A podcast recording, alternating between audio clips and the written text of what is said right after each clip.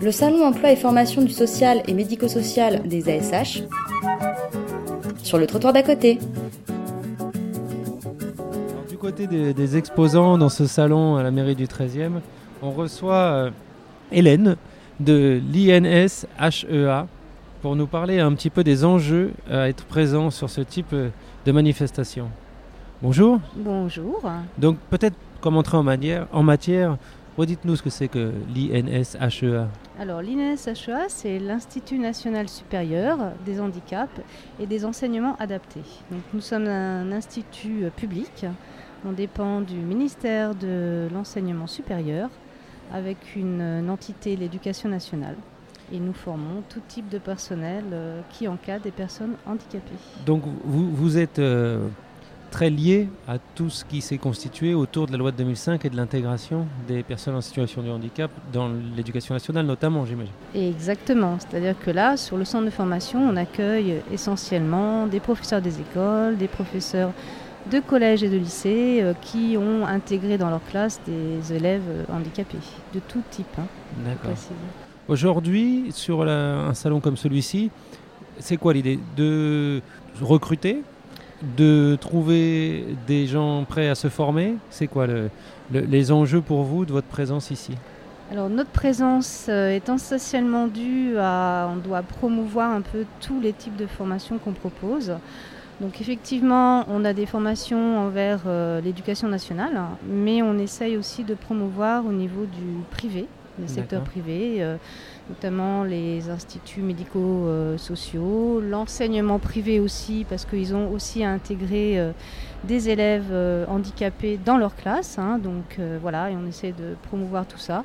On présente l'INSHEA à tout type de public qui serait intéressé, parce qu'on a aussi des parents qui sont aussi dépourvus bah, d'aide. Donc on, on, accueille aussi des parents sur le site, on fait des journées d'études, des journées d'encadrement où on leur propose des collaborations avec des associations qui viennent aussi sur le centre. Là, ce matin, euh, enfin, on est quasiment au début d'après-midi même. Mhm. C'est quoi un peu le profil des gens qui euh, viennent s'intéresser euh, à ce que vous proposez? Là, on a vu, nous, beaucoup de gens avec des profils différents, depuis des niveaux 5 jusqu'à des gens très diplômés, beaucoup cherchant un emploi, certains une formation. Mais... Alors, dites-nous un peu quelles, quelles, ont été les demandes de ce matin, les surprises éventuelles moi, ma surprise, c'est comme on est quand même très spécialisé dans le handicap, j'avais, on va dire, un peu peur qu'on ait énormément de demandeurs d'emploi. Et eh ben, on en a, c'est sûr, mais qui veulent vraiment se spécialiser dans le handicap. Donc là, on a pu répondre à énormément de, demandes.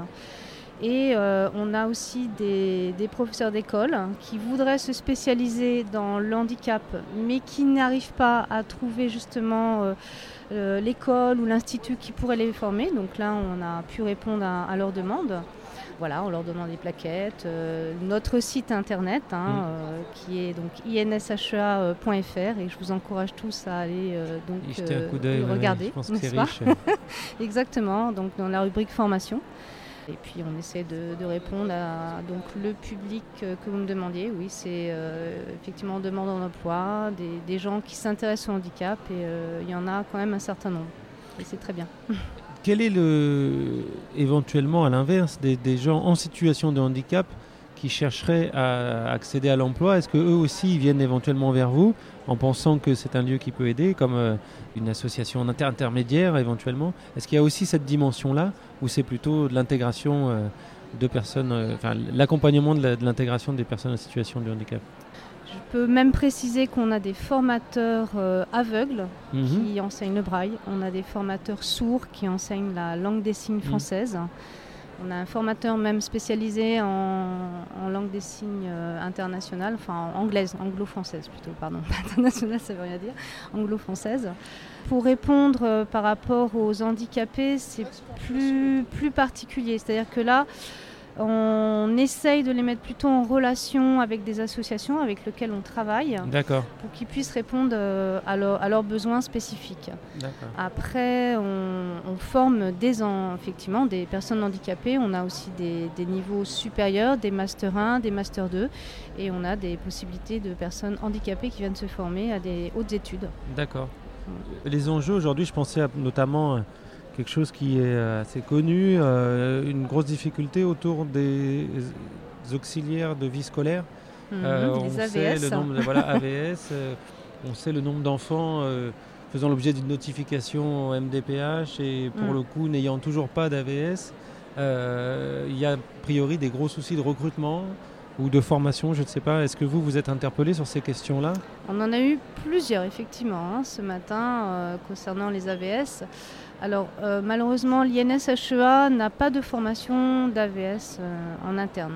Là il faut plutôt s'orienter euh, vers, alors là je vais faire de la pub à mes- d'autres, Les. Greta, voilà, ou je sais que le CNAM aussi fait des formations sur les AVS.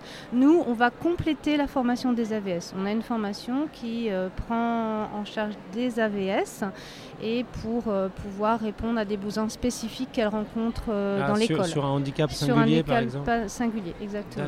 On fait des formations de 2-3 jours. On a un kit AVS qu'on appelle en interne, qui a été créé en interne par rapport à des besoins. Et on, on va euh, dé- enfin, spécifier les compétences de ces personnes. D'accord. Voilà. Bah écoutez, euh, merci beaucoup pour toutes ces informations. De rien. Euh, riche. Euh, J'ai vu qu'il y avait pas mal de, que, de files d'attente là au- de- devant le stand. Euh, bon courage, j'imagine que c'est un peu fatigant aussi. Oui, mais c'est très enrichissant, hein, aussi bien euh, pour les personnes qui viennent que pour nous-mêmes. Donc euh, ça sera renouvelé avec un grand plaisir.